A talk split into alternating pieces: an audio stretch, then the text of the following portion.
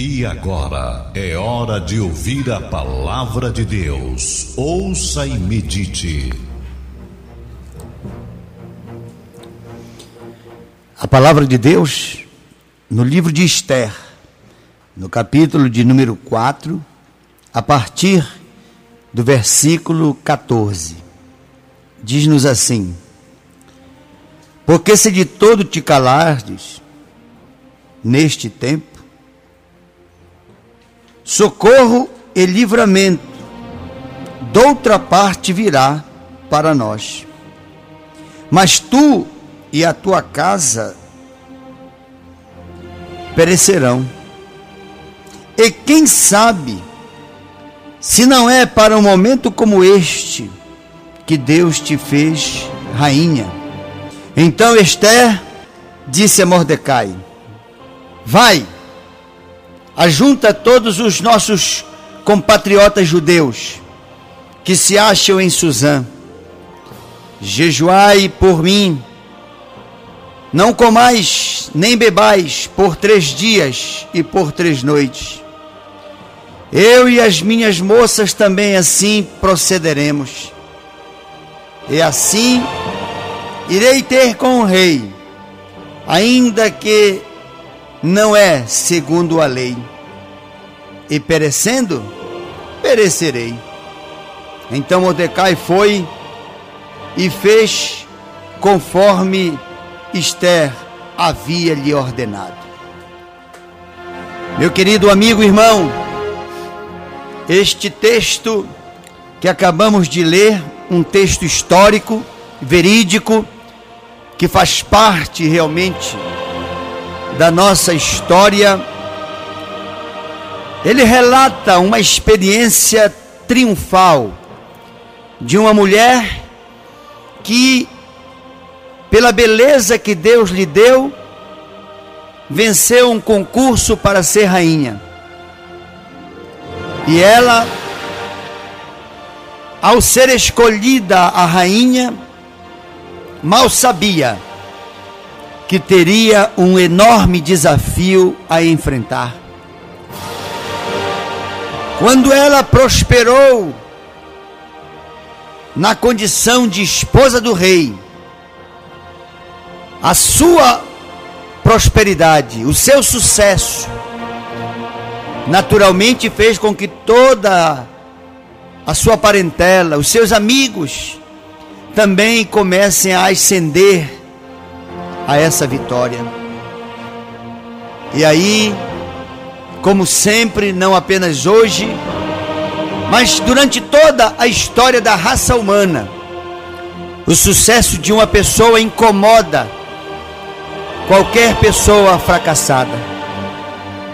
E isso fez com que um homem, um oficial do reino, chamado Amã, ele começasse a tramar contra o povo de Deus. E ele tramou de tal forma que o rei, sendo ludibriado, assinou um decreto que determinava um dia para a exterminação de todo o povo de Deus. E a rainha Esther teria que falar para o rei do equívoco que ele havia cometido, o erro em ter assinado aquele decreto. Mas ela não percebia que o dia se aproximava, e aí, então, o seu tio Mordecai teve que alertá-la a respeito do que Amã, o grande invejoso, um homem traiçoeiro, um homem covarde, um caluniador, quanto mais, havia levado o rei a um grande engano. E Mordecai, então, chegando com a sua sobrinha, agora a rainha Esther, ele disse para ela: Olha, Esther, tu não podes te calar. Tu és a única dentre nós que podes adentrar até a presença do rei. E ela, argumentando, disse: Mas, senhor meu tio, eu não posso entrar na presença do rei sem que por ele tenha sido chamada. É contra a lei. Quem entrar até a presença do rei sem a sua autorização, esta pessoa ela é condenada sumariamente à morte. E aí então Mordecai teve que dizer: Mas Esther, rainha, os dias estão se passando, está chegando o dia da nossa execução. Esther, tu ainda não paraste para pensar que para um momento como este foi que Deus te fez chegar ao trono de rainha? Rainha, o teu povo precisa de ti. E tu tens que te expor. Tu tens que correr o risco. E aí então, a rainha Esther disse ao seu tio Mordecai: É verdade. Ainda que correndo risco de vida, podendo morrer a, ao quebrar a lei, eu irei ter com o rei, mesmo sabendo que estarei infringindo a lei. Mas é um caso de vida ou de morte. E aí ela disse: Olha, Mordecai, meu tio, reúne o nosso povo, coloca o povo para orar, coloca o povo para jejuar de dia e de noite. Eu colocarei as pessoas que estão comigo, as minhas moças, e se por um acaso eu perecer, pereci. Não posso fazer nada diferente do que está diante de mim. E então Mordecai foi e convocou o povo para que, orando e jejuando durante três dias e três noites, desse a cobertura espiritual necessária para aquilo que só ela poderia fazer. Só ela poderia fazer fisicamente, mas ela estava transgredindo a lei daquele reino. Porque o rei, se não chamasse alguém, ninguém poderia entrar de moto próprio à tua presença. E aí então, ela se vestiu como rainha e tomou a decisão, porque ela precisava dizer para o rei que o rei tinha assinado um decreto que a condenava também, porque ela também seria vítima daquele decreto. Mas o rei não sabia, ele tinha sido enganado. A calúnia de Amã, as mentiras de Amã, a trama maligna de Amã, a inveja de Amã, era contra o povo de Deus. E aí ela, sem autorização, abriu a porta e entrou até onde o rei se encontrava. E o rei, quando viu que ela abriu a porta sem a permissão, entrou e se apresentou, indignou-se o rei, enfureceu-se o rei, porque ela havia quebrado a lei, transgredido a lei mas somente um gesto do rei é que poderia poupar Esther da morte. Era se o rei erguesse o seu cedro, lhe concedendo misericórdia pelo crime que ela havia cometido. Embora enfurecido, indignado, revoltado pela infração que ela havia cometido, ele estendeu o seu cedro. E quando ele estendeu seu cedro, poupando-a daquela que seria uma condenação sumária, a morte, disse ele: Que traze-me de tão urgente que expusestes a tua própria vida para poder comigo falar. Então ela teve a oportunidade de dizer a ele que aquele decreto que ele havia assinado, decretando a morte sumária de todo o povo de Deus. A incluía também, porque ela também era uma das que fazia parte do povo de Deus. Então ela contou que Amã tramou, mentiu, enganou, iludiu, e que o rei, com aquele decreto, produziria a maior de todas as injustiças. Que o povo de Deus não era um povo que queria o seu reino, pelo contrário, trabalhava para que ele fosse feliz no seu reinado. E aí o rei, ouvindo atentamente, o rei Assuero, ouvindo aquilo que Esther lhe narrava, indignou-se por ter sido enganado, e aí então ele inverteu o decreto. Ao invés de consumar o decreto com o extermínio do povo de Deus, ele então revogou aquele decreto e assinou um outro decreto que seriam exterminados, mortos aqueles que lhe induziram a tal erro. E aí então Amã, que tanto tramou, que tinha ódio de Mordecai, que tinha ódio do povo de Deus, então ele é quem foi executado. E aí o povo de Deus que passou por aquele perigo terrível conseguiu caminhar, navegar sobre dias tranquilos sobre águas calmas. A vida é assim, meu irmão, meu amigo. Tem fases na vida que nós somos exigidos a nos expor. Cada um de nós está num lugar para que em determinado momento possamos defender não só a nossa fé, mas também a nossa vida e as bênçãos de Deus. Se Esther tivesse se acovardado, se calado, não só o seu povo, mas ela também teriam morrido.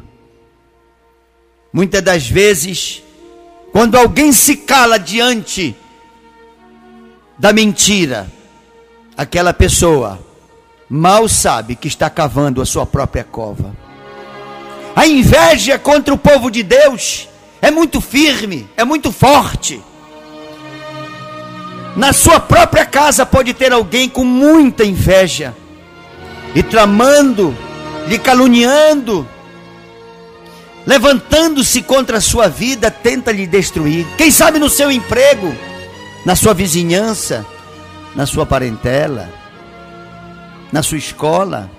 São tantos os lugares que às vezes, do nada, pelo simples fato da nossa vida começar a dar certo, as outras que ainda têm a sua vida naufragada começam a se incomodar.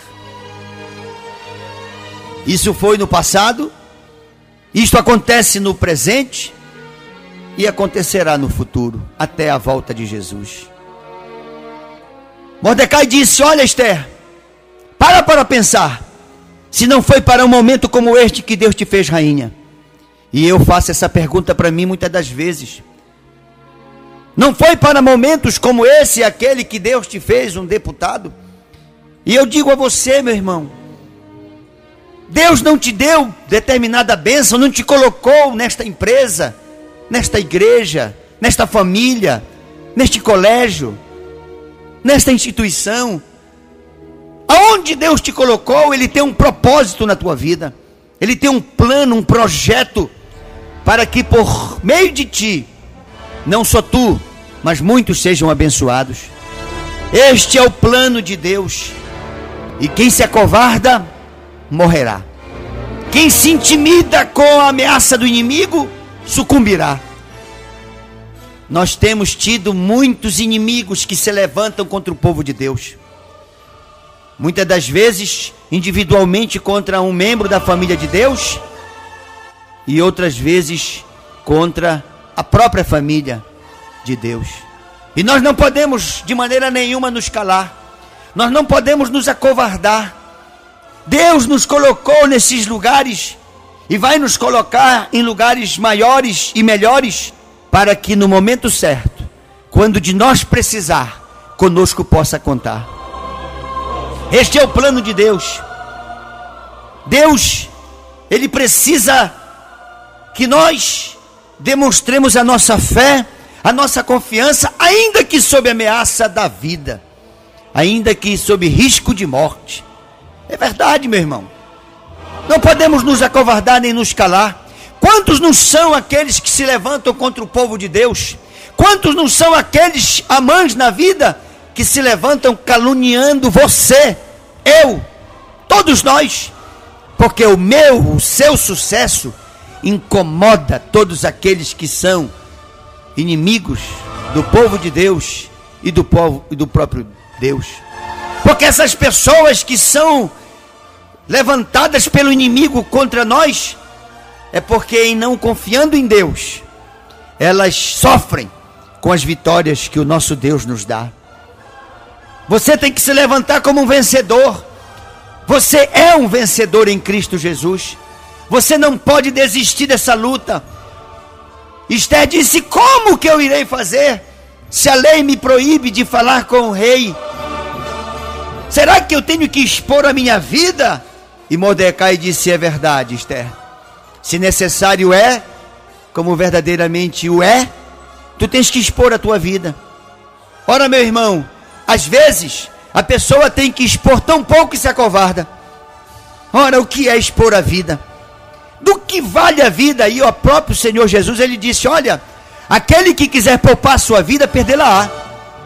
Porém, aquele que expor a sua vida, salvá-la-á. A vida sem dignidade não vale a pena ser vivida. A vida tem seus enfrentamentos. A vida tem seus desafios. Não podemos andando como quem anda em sombras, com medo de tudo e de todos tentando não nos comprometer. Não, não me comprometa. Nós todos temos compromisso com o reino de Deus, com as suas bênçãos e com os seus desafios. Não podemos pensar que defender Deus só nos trará as vitórias, os galardões, nos trará também as lutas. E não podemos fugir das lutas, porque se fugirmos das lutas, não temos nenhuma chance de vencê-las.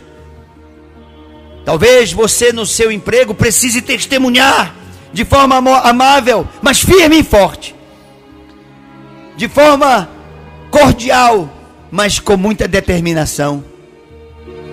Quem não se respeita, quem deixa que as pessoas lhe afrontem, lhe humilhem, lhe constranjam e se acovarda, calando como quem tem medo, este mais tarde só servirá para ser pisado, porque deixou de ser sal e passou a ser terra.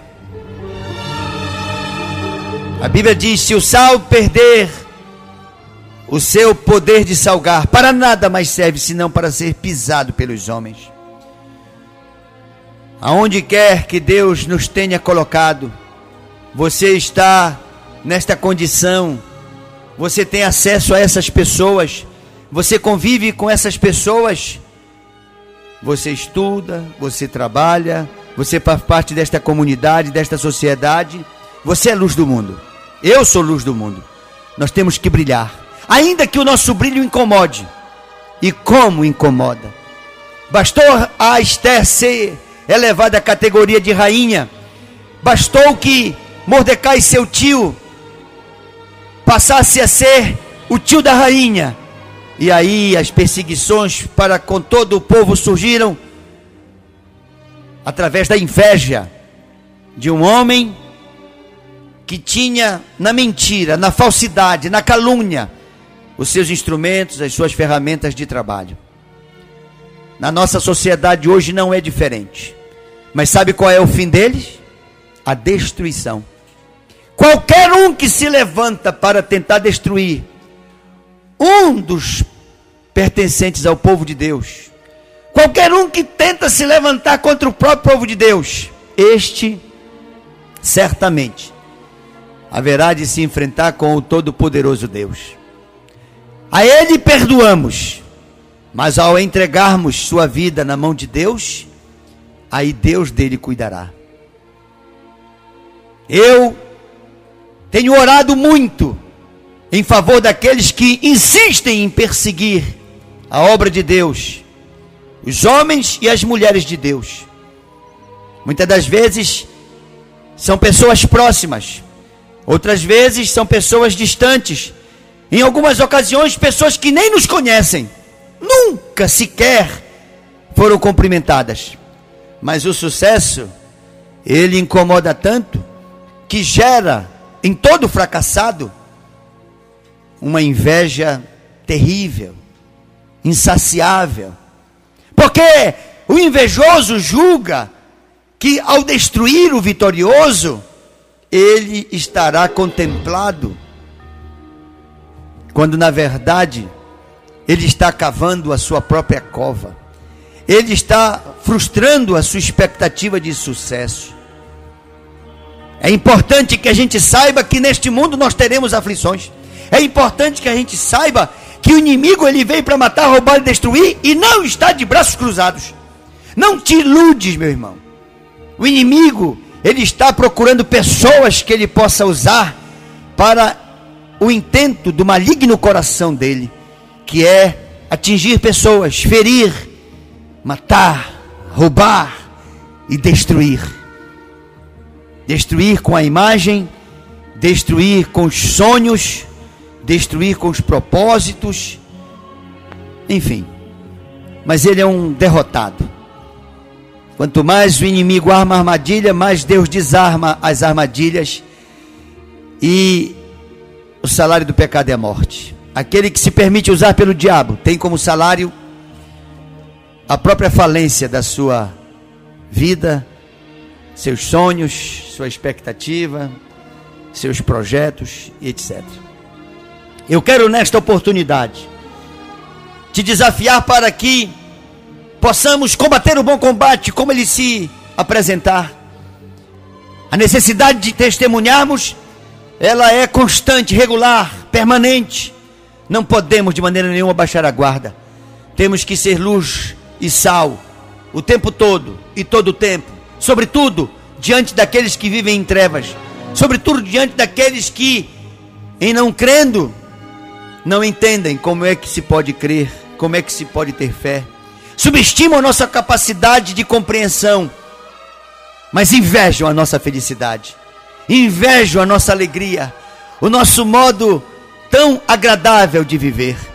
Somos felizes e temos consciência da fonte da nossa felicidade que é Jesus Cristo. Por isso, vamos nos afirmar como cristãos e vamos orar pedindo que Deus tome em suas mãos aqueles que se levantam contra nós se alguém porventura está pensando que vai te destruir, apenas está fertilizando o teu sucesso, apenas está promovendo, acelerando a tua vitória, porque maior é o que está em nós do que aquele que peleja contra nós, porque é isso que está destinado para nós, a vitória em Cristo Jesus, nosso Senhor.